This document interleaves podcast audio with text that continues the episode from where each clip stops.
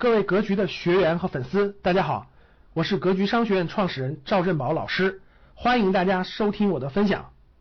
像北上广深这样的房，大多数啊，据这个中介机构的反映，百分之七十五以上是换房人群啊，就卖了小的换大的。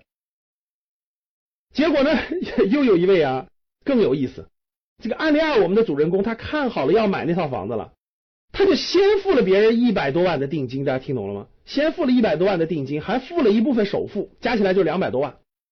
他自己的房子还没卖呢，人家就签的协议必须在六个月内咱们完成交易，就不能拖，懂了吧？那他买那个房子，本来呢他预计的是首付百分之三十五，其他钱贷款。结果现在他这套房子还没卖，大家懂了吧？本来找了一个买家了，结果新政一出，新政一出，人家买家不买了，买不起了。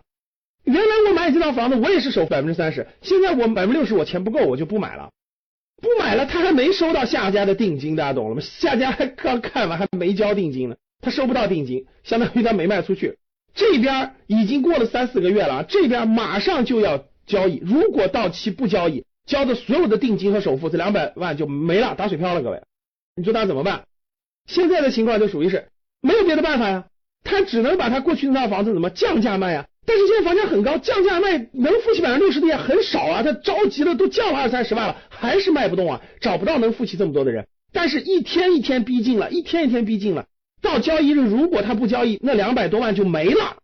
大家能听懂了吗？如果是你，你怎么办？各位，你是房东，你说呃没关系，我不要你的定金了，我还给你吗？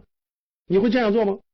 这是案例二，还有案例三，案例三主人公也是同样道理，他原来也有套小房子。本来想买个稍大点的房子，这边凑凑点首付百分之三四十，然后买个大的。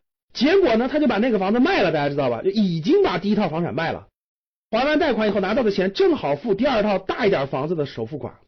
结果呢，首付款的定金还了，不够了。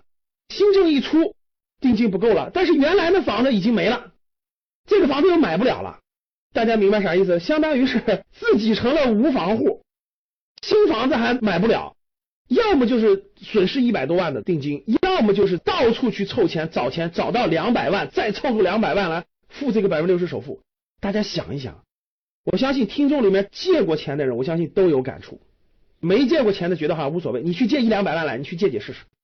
所以各位，通过我上面讲的一二三三个案例，大家明白了吧？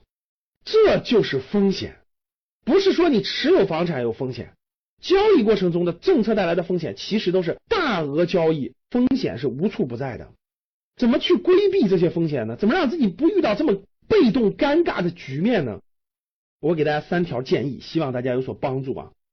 第一条建议啊，我的经验就是不在恐慌的时候做任何重大的投资决策。什么叫恐慌的时候？周围的人都疯狂去干什么？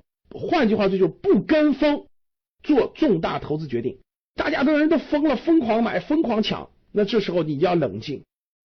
大家的人疯狂到海南去买房子，你要冷静。大家的人疯狂去买股票，你要冷静。大家的人疯狂去抢，感觉就不买就不行了。不在疯狂的时候做出重大投资决策。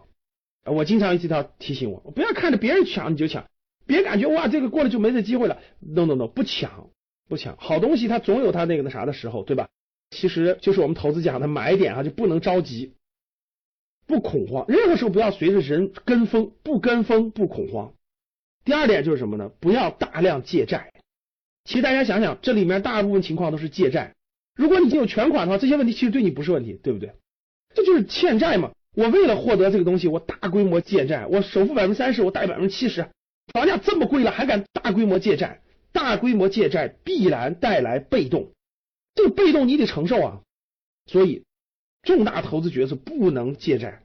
就人生当中，哪怕不是投资，就是你的自住的房子，也不能超过你能力范围的借债。能力范围超过大规模借债，必然带来巨大的风险。第三，不给自己加这种两边加边界的协议，千万不要签啊！就像刚才那种，你一定要在六个月之内把这件事办完。你就一定要在六个月之内把那这套房子卖了，然后换那套房子，这就是很被动的。就做任何决策的时候，不要把自己推到一种两边都有边界的状态当中。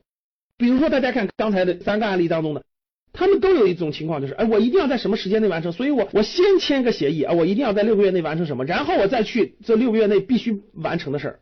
我先签个协议，三个月内我一定付这些钱啊，然后我在这三个月内再处理我应该处理的事儿。各位，这就是把自己逼入到了一种没有退路的境地，两边限制啊，签协议自己把自己签在了一个这个状态当中。我的建议就是不签这种协议，要买你就买，要不买你钱不够那就不买，等你把那个处理完了再说下一个，不能两个事情混在一起。这个事儿还没处理完，第二个事儿堆上来了，然后呢，你认为你第一个事儿能处理完，于是跟别人签个协议，那这种协议就是把自己堆在了两边边界当中，这种情况你会非常被动，你就丧失掉了主动权，因为主动权在手，你可以不签，你可以不买，你可以等待，它不影响你啊，不影响你的生活啊，对吧？所以各位再次回味我这个节目的主题语：钱是赚不完的，但能亏得完。大家想一想，对于一个普通中产家庭来说，一百万、两百万，这是很多年都攒不到的。一个房地产风险就可以损失掉这么多的钱，所以各位慎重再慎重。好，上面给大家三条建议，供大家做参考。希望大家未来规避掉这些不必要的政策风险、不必要的这些波动风险。好的，谢谢各位，感谢大家的收听，本期就到这里。想互动交流学习。请加微信二八幺四七八三幺三二二八幺四七八三幺三二，欢迎订阅收藏，咱们下期再见。